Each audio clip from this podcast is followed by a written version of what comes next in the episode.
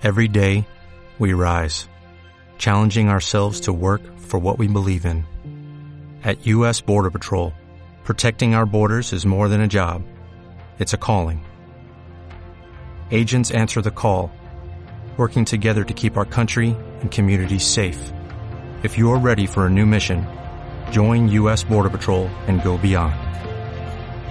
Learn more at cbp.gov/careers.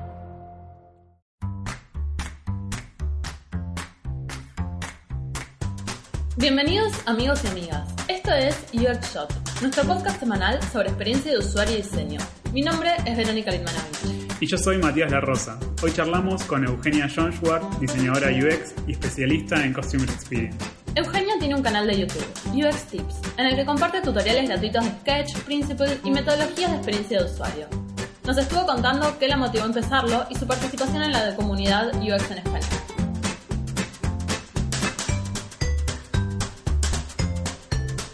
Hola Eugenia, ¿cómo estás? Eh, gracias por, por aceptar la entrevista con nosotros. Bueno, muchas gracias a ustedes por la invitación. Eh, bueno, si querés para, para, empezar, nos puedes contar un poco eh, cuál es tu formación y cómo empezaste a, a trabajar en UX. Bueno, sí, bueno, yo empecé, bueno, mi formación oficial, hice la carrera de diseño de multimedios eh, hace ya un par de años y bueno, en realidad siempre fue como muy autodidacta mi, mi formación. Eh, ¿Y cómo comencé con UX? Bueno, primero, como creo que muchos empezaron, es conocí el libro de Jacob Nielsen de usabilidad sí. y, y, bueno, ahí es cuando me di cuenta que realmente era lo que me gustaba, o sea, me gustaba mucho todo lo relacionado con descubrir el porqué de las cosas, ¿sí? Eh, no hacer diseño porque sí, sino por qué hacerlo así, de esa forma. Entonces es como que con ese libro me di cuenta de que había algo más, ¿no? Y en esa época ni siquiera se hablaba todavía de usabilidad. Eh, así que bueno, empecé a adentrarme al tema de usabilidad, de accesibilidad web. Eh, bueno, también di muchas charlas sobre eso porque la accesibilidad web me, gustó mucho también. Eh, todo obviamente relacionado a diseñar pensando en el usuario, ¿no? Y bueno, así, así fui entonces adentrándome al tema hasta que en un par de años se empezó a hablar de lo que es UX y como ya sabemos los títulos se van cambiando de experto en usabilidad, se empezó a hablar de diseñador de experiencia y bueno, eh, actualmente me dedico a la consultoría de UX y a, realizar eh, freelance también, diseño de experiencia de usuario. Uh -huh. Y eh, ¿para qué tipo de empresas en este momento haces consultoría de UX? ¿Para startups? ¿Para empresas grandes? Eh, ¿Qué, ¿Qué, tipo de desafíos te encontrás cuando trabajas con estas empresas? Eh, bueno, he, he, realizado para empresas, para agencias de afuera, eh, o sea, que se dedican al diseño, para proyectos específicos, eh, de aplicaciones, por ejemplo, eh, también para organizaciones, eh, bueno, para la Municipalidad de Córdoba y también para startups. Sí, bueno, hay muchas diferencias. Yo creo que es más complicado cuando se trata de organizaciones donde hay muchos procesos, muchas personas en las cuales tiene que pasar la aprobación del diseño y obviamente lo que es experiencia de usuario es como bastante complicado de comunicar, ya lo sabemos muchos los diseñadores de experiencia que es muy difícil que entiendan realmente el valor, entonces hay muchos clientes que se enfocan en obtener el producto, obtener el diseño uh -huh. y no seguir el proceso. Eh, entonces es ahí donde bueno, yo siempre trato de parar porque eh, es importante transmitir esto. Creo que todos los diseñadores tendríamos que, que llevar a cabo esto si es posible, de, de, pararnos y decir, bueno, no, este proceso se realiza de esta forma porque si no los resultados no van a ser buenos. Exacto. Entonces yo creo que esa es la, la dificultad más grande que, que he tenido. Claro. claro, y sentís que las, las startups están más abiertas a incorporar este tipo de proceso. Sí, sí, totalmente. Bueno, estos últimos años, en realidad. Sí porque antes no era así, pero estos últimos años están como más conscientes. De todas formas, también lo que veo es que muchas, eh, muchas empresas también contratan diseñadores de experiencia y no saben realmente lo que es un diseñador de experiencia. Terminan diciendo, bueno, esto es un buen título, está de moda, pero terminan esperando lo mismo que, que siempre, el diseño, punto, y, y no entienden realmente lo que es eh, esta tarea. Entonces, bueno, también por eso que en uno de mis videos yo trato de difundir esto, ¿no? Entonces, para que los diseñadores puedan usar ese video y transmitirlo. Y, yo creo que también hasta los propios diseñadores se confunden. He visto varios diseñadores que, bueno, que hablan del tema y que lo siguen eh, relacionando con UI, o sea, con diseñar interfaces y que no es lo mismo. Y que no, hay muchos que no la tienen realmente bien, bien clara la diferenciación. Entonces yo creo que también parte de ahí que primero nosotros somos los que tenemos que entenderlo bien para transmitirlo bien, ¿no? Claro, exacto. Bueno, y recién hablaste de que tenés un video que, que explica eso. Les cuento un poco a nuestros oyentes que vos tenés un canal que se llama UX Tips. Eh, si querés contarnos un poco cómo surge la idea de armar este canal en YouTube. Sí, bueno, eh, bueno, empecé el año pasado, hace seis meses, eh, y bueno, la idea comenzó porque en realidad siempre me gustó compartir. Antes tenía un blog y la verdad que me costaba mucho mantenerlo actualizado. Eh, así que en realidad siempre me gustó mucho más lo audiovisual, lo que tenga que ver con editar video, fotografía, me encanta. Entonces eh, se me ocurrió, bueno, que eh, estaría bueno empezar a compartir todos estos conocimientos por YouTube, pero es como que lo que me hizo despertar fue al haber cambiado de Photoshop a Sketch Empecé a usar Sketch y me encantó, entonces es como que me apasioné tanto que quería empezar a, compartir videos porque me di cuenta que no había videos en español y dije, wow, bueno, ¿por qué no hay? no? Eh, nada, bueno, simplemente me surgió la idea y videos de sketch y a la vez también empezar a compartir algunas ideas sobre UX. Entonces, por eso UX Tips el nombre, ¿no? Bueno, y como ven, comparto videos que son de herramientas y por otro lado, los videos que son de tips, que son de consejos de, de UX. Mm. Y también me lo puse como una meta eh, porque quería también aprender la herramienta. Eh, profundidad, entonces es como que considero que uno cuando se pone eh, como instructor o como profesor de algún, de algún tema, tiene que aprenderlo realmente bien. Entonces también, bueno, lo hice con ese objetivo, ¿no? Claro. Está buenísimo que compartas todo eso, yo también creo que la mejor manera de... Eh, de especializarse en un tema es explicarlo, así que está genial que te generaste la excusa para explicarlo. Eh, sí. Y está bueno lo que decías de que también que no, encontrabas demasiado material en español sobre el tema. ¿Sentís la necesidad de que haya una comunidad UX en español eh, más grande, que haya más conexión, más difusión? Sí, bueno, yo lo sentí más en YouTube. Yo, a mí me gusta mucho YouTube y, soy una usuaria constante de, de, videos de diseño y ahí es donde vi la necesidad. Si bien hay mucho contenido eh, textual, eh, ahí no creo que que haya tanta necesidad, pero sí de compartir de forma gratuita ¿no? videos de, diferentes herramientas, herramientas nuevas. Hay muchas herramientas, por ejemplo, hay muchos videos de Photoshop, pero ah, de cosas más nuevas veo que mm, no hay mucho. Entonces, ahí es donde vi la necesidad. Y también, por ejemplo, de algo que se está haciendo mucho ahora, que está muy bueno, que son de diseñadores que muestran realmente su día a día, entonces uno puede ver eh, cómo realmente trabajan. Entonces, por ahí uno se va de lo teórico, con estos videos se va de lo teórico y realmente ve la realidad, ¿no? Porque uno no conoce la realidad de un diseñador de experiencia. Entonces siempre lo usa la teoría, pero la práctica es también muy diferente, ¿no? Lo que uno tiene que afrontar es diferente. Tal cual.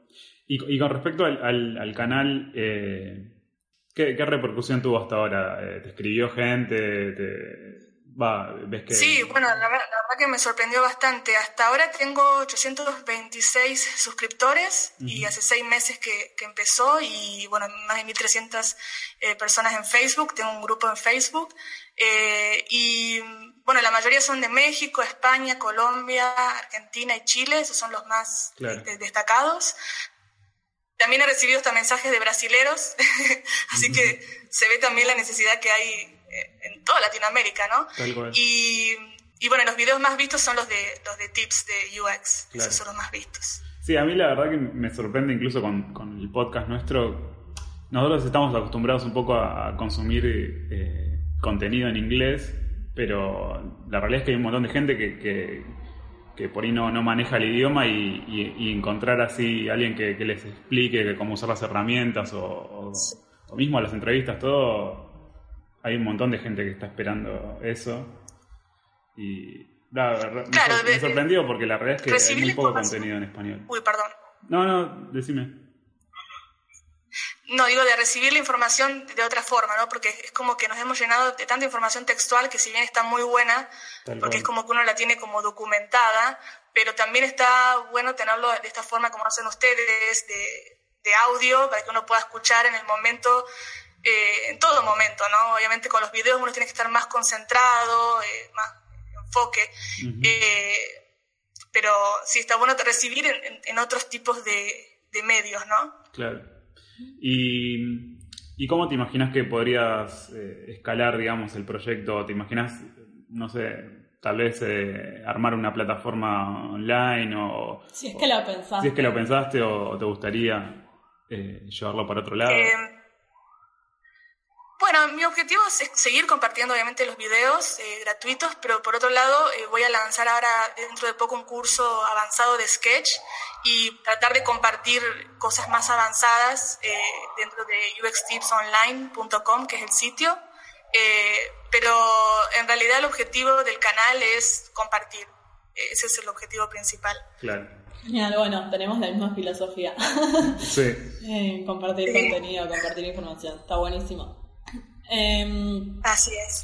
Después vi que en la descripción de tu Twitter contás que haces UX y CX, eh, es, que es otra de las, eh, de las siglas que se escuchan ahora en todo esto que es diseño de experiencias. Eh, ¿Nos querés contar un poco de qué se trata? Sí, claro. Bueno, eh, yo actualmente trabajo para Sendex y me dedico, soy líder del equipo de soporte para Latinoamérica eh, y en Sendex me dedico a todo lo que es el área de atención al cliente, ¿no? Y de, llevar a cabo los procesos eh, de atención y, bueno, tener en cuenta todos los canales que un usuario tiene cuando utiliza Sendex, ¿no? Y eso es como que me abrió las puertas a otra área que es todo lo relacionado a la experiencia del cliente. Eh, y la experiencia del cliente, bueno, tiene foco en el cliente, que no es lo mismo que un usuario, ¿no?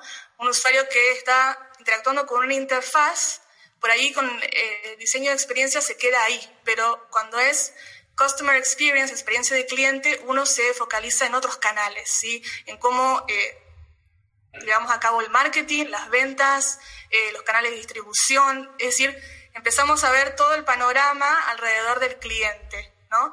Y bueno, luego de eso también me estoy focalizando en, otro, en otra área que en realidad están todas relacionadas, que es, eh, eh, se está hablando hace un par de años sobre esto, que es el diseño de servicios, y el diseño de servicios también engloba lo que es Customer Experience y UX. Entonces, eh, es como eh, el paraguas de, todo esto, de la experiencia.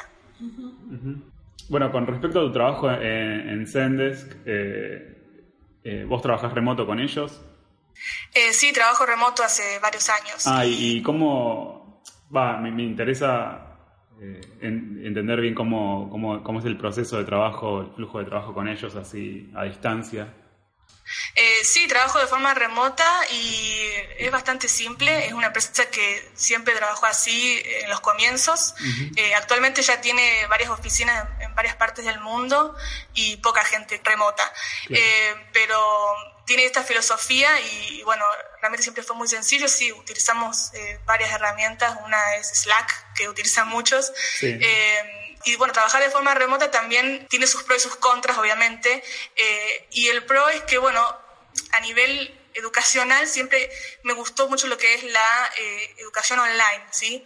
Por eso van a ver que siempre todo lo que hice fue online y siempre me gustó mucho esta metodología. Por eso también el objetivo de crear estos videos y este curso, porque eh, considero que es muy importante también generar más plataformas en español de, de educación online, ¿no? Eh, porque creo que hay mucha, se está generando mucho esto del trabajo remoto y hay cada vez más diseñadores que trabajan de esta forma. Entonces está bueno poder proveer estas herramientas, ¿no? Claro, o sea, siempre te formaste de manera autodidacta, digamos, y... sí, sí, bueno, después de hacer la carrera, ¿no? Y también por el otro lado es, es porque siempre vi que, no sé actualmente porque no, no he investigado, pero siempre en el momento en que quería hacer un curso o algo veía que no estaban tan actualizados. Entonces, uno al buscar de forma online bueno, puedes ver que hay muchas opciones, ¿no? Pero siempre en, inglés. Entonces, eh, eso siempre es lo que vi en falta. Claro, sí. Eh, ¿Y cómo te imaginas que puedes ir creciendo el aprendizaje relacionado con la experiencia de usuario y diseño de interfaces en este momento? ¿Te parece que tiende a lo presencial o justamente quizás eh, eh, la herramienta online permite otro tipo de, interacciones con la educación que son más interesantes o no? No, yo creo que todo es importante. Si uno tiene la posibilidad de hacerlo de forma presencial, genial. Eh, tiene sus beneficios. Uno conecta más con otras personas eh, y interactúas. Entonces eso, y aparte en este, en este sector de, experiencia de usuario es muy importante eso, ¿no? poder, bueno, hay hay métodos que hay que hacerlo sí o sí de forma eh, persona a persona, ¿no? No puedes hacerlo online, es muy complicado. Pero también se está llevando mucho esto a lo online, por eso cada vez vemos más herramientas para poder hacer testings o poder hacer research, todo de forma online. Entonces cada vez se está llevando más para ese lado. Entonces está bueno tener las dos experiencias, ¿no? La experiencia de educación online y también presencial si uno puede. Pero lo online, lo bueno es que atrae más gente de diferentes partes del mundo, de pueblos o en lugares donde no pueden viajar para hacer un curso determinado, ¿no? Y lo online quizás se actualiza más. Tal cual. Sí, bueno, yo te iba a decir eso. Como esta disciplina va cambiando tanto y, todo el tiempo surgen cosas nuevas o nunca, nunca está claro bien eh, la escuela que es la correcta, digamos, en, esto de, Pero yo creo que usuario. Eso, se debe igual un montón a que justamente es una, es una disciplina de experimentación. Sí, donde no hay bien o mal, hay ver qué vamos a hacer y... Tal cual. Bueno, pero y justamente esto de que se aprenda mucho online es lo que facilita que sea esos cambios que se dan todo el tiempo, digamos, en la disciplina. Nosotros los diseñadores tenemos que tratar de veamos, si queremos que las cosas mejoren y que la carrera se, se tome más en serio, creo que es importante también hacer esto, como hacemos nosotros, ¿no? De compartir de forma gratuita conocimiento, ¿no? De dejar de quedarnos con el, conocimiento, con el conocimiento nosotros mismos y de empezar a compartir un poco más y compartir realmente lo que hacemos y cómo es la realidad. Porque hay mucha teoría, hay muchas cosas geniales, pero la realidad es diferente y es muy bueno mostrarla. Y específicamente acá en Latinoamérica, donde el tema, si bien llegó y se habla hace varios años, y yo estoy desde hace varios años con este tema, todavía sigo viendo empresas que no lo entienden y que no entienden el valor del el cliente o el valor del usuario. Entonces, es nuestra responsabilidad, nuestra responsabilidad como diseñadores, tomar trabajos y pero tomarlos en serio, no bueno, quizás algunas veces por necesidad decimos, bueno, hay que hacer lo que el cliente nos pide, y, pero también tenemos que hacer valorar nuestra tarea como diseñadores de experiencia, si no, no somos diseñadores de experiencia. Tal cual. a veces hay que animarse a eh, como luchar un poco con el cliente para, para, lograr que entienda estos conceptos porque, bueno, finalmente si lo logras, el producto eh, que terminas eh, generando para ellos eh, es de mucha mayor calidad y en general si lograste hacer un proceso de UX con un cliente, el cliente queda contento. O sea, no, pasa lo contrario, nadie dice, uy, ojalá hubiera ido con diseño tradicional. Seguro.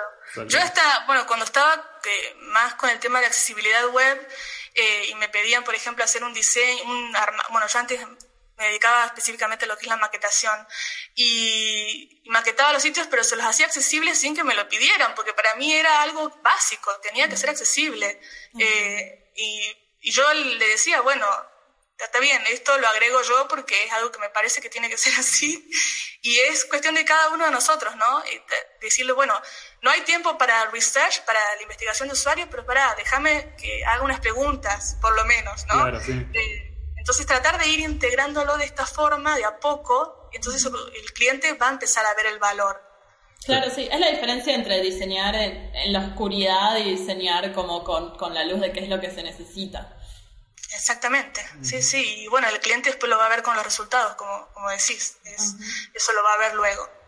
Así que bueno, es como que también me he dedicado mucho a ser como profesora de los clientes, de, Sí, bueno, eso, lo escuchamos mucho de, otros amigos que también están en, lo mismo y, que muchas veces hay que como educar un poco al, al cliente para que incluso entienda cómo dar feedback de lo que le estamos eh, dando. O sea. Sí, a mí no me gusta pensar en, en, educar porque creo que no venimos como a evangelizar a nadie, pero creo, creo al contrario que con, con hechos empíricos, con data, con muestras de casos, eh, se puede mostrar un camino sin necesidad de bajar línea. Sí, puede ser. No, no digo bajar línea igual, pero para encarar un, proyecto y pensando desde la experiencia de usuario, muchas veces tenés que explicarles bien cuál va a ser el, proceso, digamos, a total, en ese sentido. Totalmente de acuerdo, sí, sí.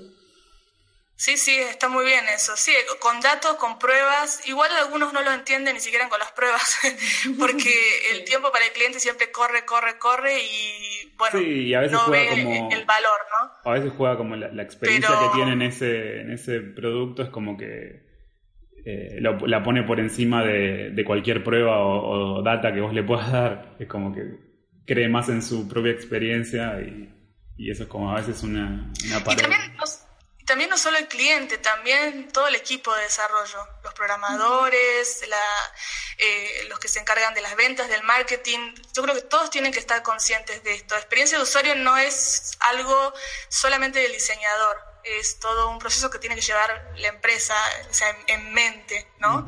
Eh, entonces, considero que en cierta forma es como que es chocante decir voy a educarlos, pero en cierta forma sí, hay que educarlos porque es un nuevo proceso que si no se lleva bien, se pierde y se vuelve a lo mismo, se vuelve a, realizar productos que no están pensados en el usuario. Exacto. Eh, sí, es verdad. Eh, para, ir cerrando, nos gustaría preguntarte... Eh, si tenés algunos, tips para dejarnos o algunas herramientas, cuáles son tus herramientas preferidas para trabajar, eh, o si te gusta leer algún blog sobre esto, en español, en inglés, lo, que nos quieras contar para que nuestros oyentes tengan más datos. Bueno, eh, bueno, sigo muchas cuentas en YouTube, como les digo. Eh, por ejemplo, una diseñadora que, que, recomiendo que es Charlie Mary, que es de Londres. Eh, esa, bueno, es una de las que más me ha inspirado a realizar estos videos. Bueno, de blogs, eh, por ejemplo, está UX Mastery o UX Matters. Eh, esos, y también uno que, que, me lo descubrí ahora hace poco es uxdesign.cc eh, que son de unos, es un portugués que bueno, hace la versión en portugués y, y en, en, inglés, está muy bueno. Eh, y otro está muy interesante es Good UI.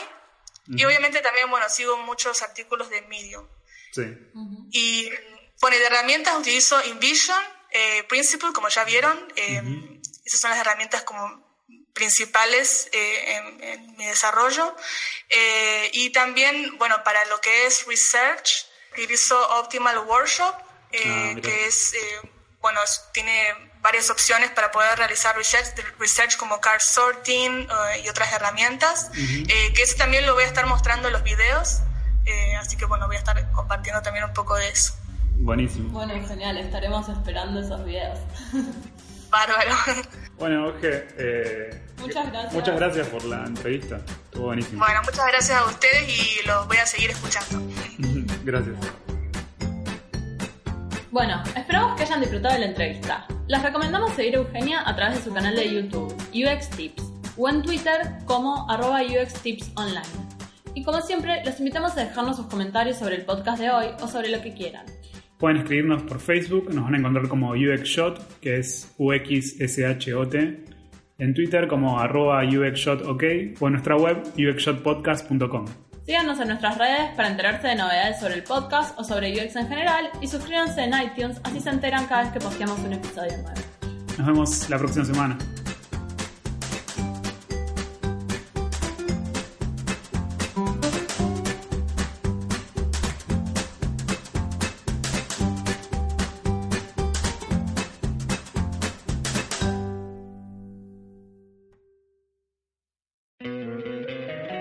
Encantaría tener 100 dólares extra en tu bolsillo?